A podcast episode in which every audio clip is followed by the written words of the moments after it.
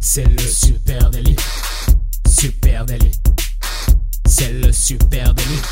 Toute l'actu social média servie sur un podcast. Salut à toutes et à tous, je suis Thibaut Tourvieille de La Broue et vous écoutez le Super Daily. Le Super Daily, c'est le podcast quotidien qui décrypte avec vous l'actualité des médias sociaux. Ce matin, on parle des créateurs de contenu TikTok. Et pour m'accompagner, je suis avec monsieur Adjan Chelil. Salut Adjan. Salut Thibaut, comment ça va? Ça va très bien, merci. Et toi? Eh ben écoute, euh, ça va, hein, tranquillement. Euh, bon, une, une nuit un peu courte grâce à Roland Garros, hein, qui maintenant finit à 2h du matin, mais sinon ça va.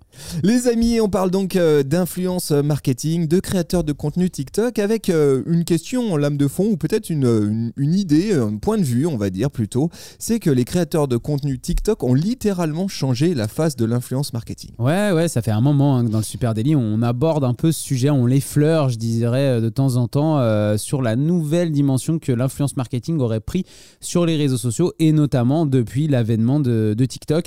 Euh, on, on avait notamment fait un épisode hein, que je vous invite à l'écouter, qui s'appelait L'influenceur est mort, vive le créateur de contenu, qui résumait assez bien cette situation-là, mais qui n'était pas spécifique à TikTok.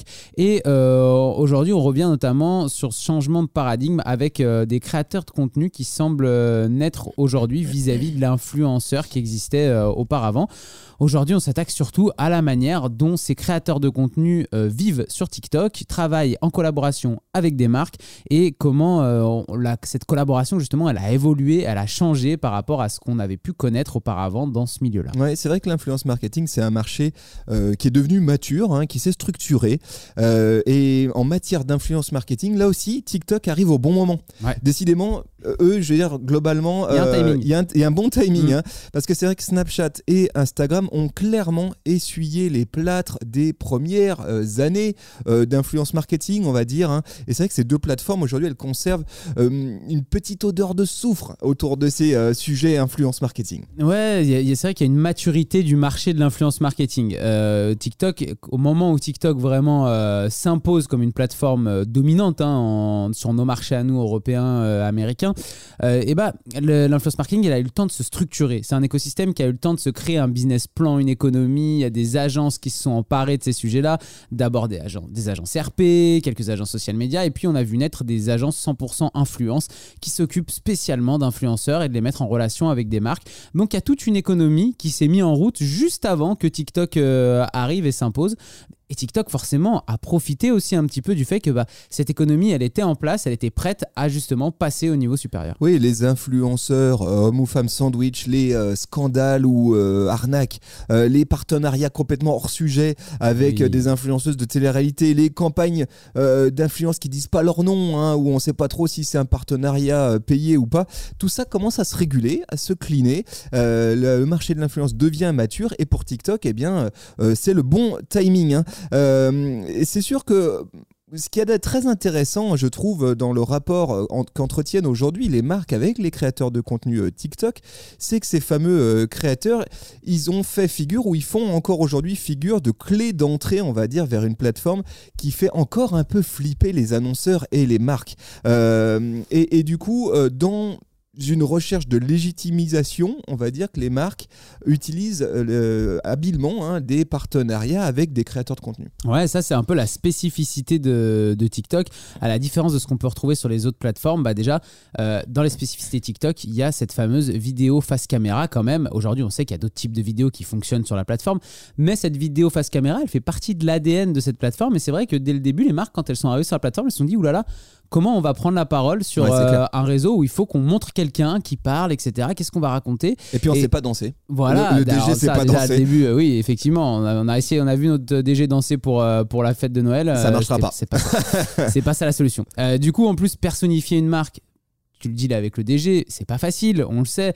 Euh, côté marque, c'est difficile de trouver quelqu'un qui est assez à l'aise face caméra, etc. Donc, une des solutions qui a vite été envisagée, comme tu le disais, par toutes ces marques, bah, c'est de faire appel à des personnes qui maîtrisaient les codes de la plateforme, qui correspondaient à l'ADN de sa marque et qui pouvaient du coup prendre la parole au nom de sa marque sur la plateforme TikTok. Donc ça, c'est quand même déjà une des spécificités de, TikTok. Un, exemple hein, là-dessus, euh, par exemple, la marque Jardiland, qui est une marque quand même très euh, mainstream, qui se lance sur TikTok. Je suis tombé hier sur un post LinkedIn Qui a annoncé ça. Et pour son lancement, eh bien, la marque, elle a décidé de s'appuyer, elle aussi, sur la puissance d'un créateur de contenu. Et Euh, oui. et du coup, ils vont travailler avec un, un mec qui s'appelle Pierre le Cultivateur, qui est euh, le premier influenceur euh, jardinage, on va dire, de TikTok, hein, qui a une communauté de 620 000 abonnés et qui là va aider euh, la marque à co-construire, on va dire, sa stratégie et, sans doute aussi à prendre ses marques sur une plateforme qu'elle ne connaît pas et qui l'inquiète un peu. Bah oui, c'est un classique, hein, tout simplement. Euh, moi, je trouve aussi qu'on retrouve dans les spécificités de TikTok. Alors là, je tire peut-être le fil encore un peu plus loin. C'est l'héritage des réseaux sociaux chinois. hein. La Chine n'est pas du tout avancée euh, au même endroit dans le développement de ses réseaux sociaux par rapport euh, nous en Europe ou euh, en tout cas euh, partie occidentale.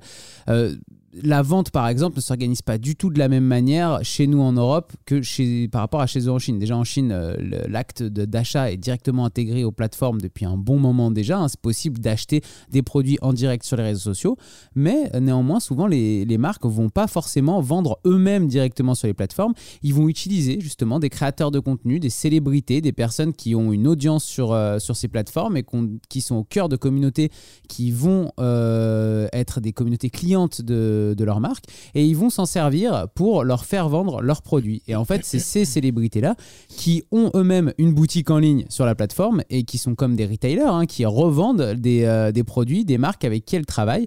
Et je trouve que bah il y a un peu cet aspect-là aussi sur TikTok de se dire, en fait, la prise de parole, euh, elle se fait à travers un créateur de contenu qui va parler en notre nom, qui va parler de nos produits, qui va parler de notre ADN de marque, etc. Parce qu'on a des choses en commun qu'on partage. Et nous, on va le payer non plus pour juste son influence, mais on va le payer aussi pour euh, toute sa manière de parler à certaines communautés. Oui, c'est c'est vrai que là, tu, tu dis le mot hein, euh, communauté. Je crois que c'est vraiment ça qui est intéressant. Et, et ce que les Chinois ont compris depuis longtemps sur leur approche social media, c'est qu'il y a un distinguo à faire entre influenceurs et key opinion leader.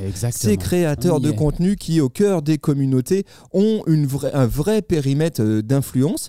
Euh, et, et du coup, ça c'est très intéressant parce que sur TikTok, les communautés, elles passent avant les audiences. On en a déjà parlé euh, ici. Euh, et des créateurs de contenu, ça, ils l'ont très bien compris.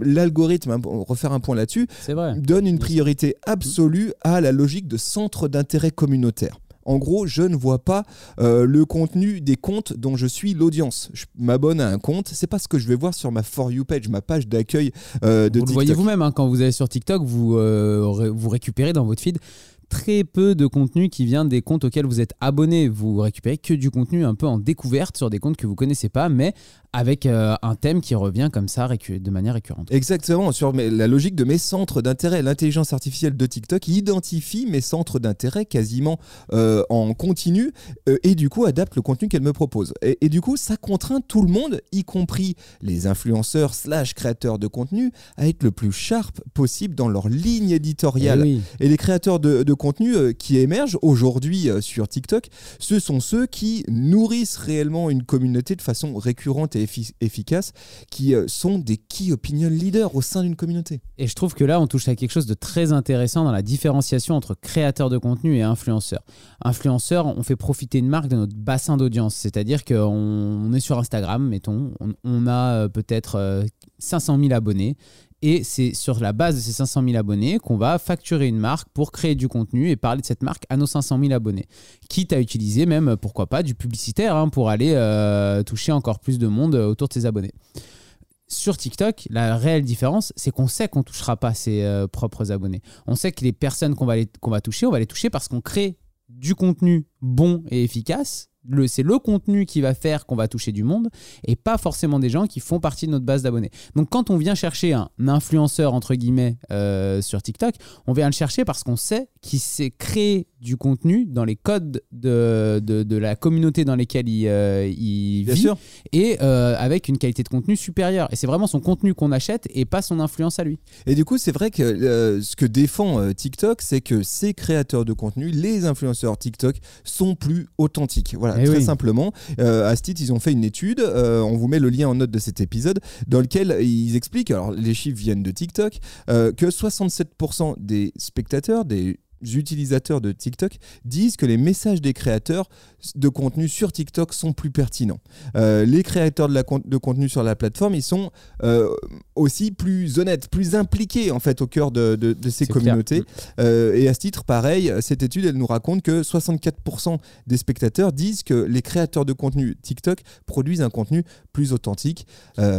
Ouais, il y a, y, a trois, y a trois piliers. Hein. TikTok a, sorti cette étude qui nous dit vraiment, voilà, en gros, nous, nos, créateurs de contenu qui font partie de notre programme de, de création de contenu, euh, il y a d'abord, tu l'as dit, plus d'authenticité, plus de vrai. Euh, ils ont nos, créateurs de contenu, ils parlent à des vraies communautés, ils parlent de la vie des, gens mais réels. Ils sont pas là pour vendre euh, du rêve, ils sont positifs, ils sont ils ont envie de, bien faire, mais ils parlent de choses réelles et ils répondent à des problématiques réelles de, de leur communauté. Et ça, je trouve ça intéressant déjà. Bien sûr. Sur ce côté un peu brand utility. Mais, par exemple, si tu, tu, regardes, je redonne juste un exemple avec l'exemple de Jardiland et Pierre le cultivateur. Pierre le cultivateur sur TikTok, il parle que de jardinage. Il parle que de ça. Euh, Pierre le cultivateur sur Instagram, il serait euh, tenté de raconter, euh, ses, vacances avec sa famille, d'amener du lifestyle dans sa prise de parole et d'élargir sa prise de parole. Donc du coup, avoir une, approche communautaire moindre. Et c'est là où on parle vraiment d'authenticité. Et je trouve, je te dis, le, petit lien là sur la brand utility, répondre à des problématiques réelles de ma communauté, ça c'est très intéressant parce qu'effectivement, je trouve que dans l'influence un peu classique qu'on peut connaître sur d'autres plateformes, on s'est éloigné, on est dans l'entertainment, ok, mais euh, on s'est éloigné de la réponse à euh, une problématique pour notre audience et on n'y est plus du tout là-dedans. Donc ça c'est une première chose. Il parle aussi de, de plus de confiance, de plus de participation euh, des, des, audiences aussi, de plus d'engagement de la part des audiences avec ses créateurs du tout, et plus de confiance parce que justement on fait confiance à ses créateurs vis-à-vis des marques. On, mm. est, on a plus confiance, la preuve sociale, quand quelqu'un nous parle d'une marque ou d'un... Ouais.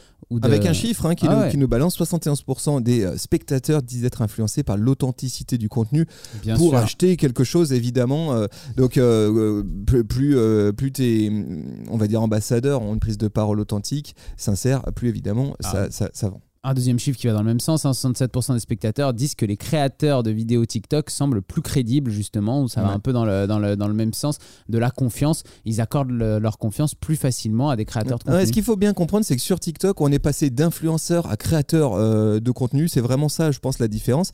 Pas de place pour euh, les dramas façon euh, influenceur Instagram, hein. les faces caméra hors sujet, où je raconte ma vie, où je raconte mon quotidien, etc.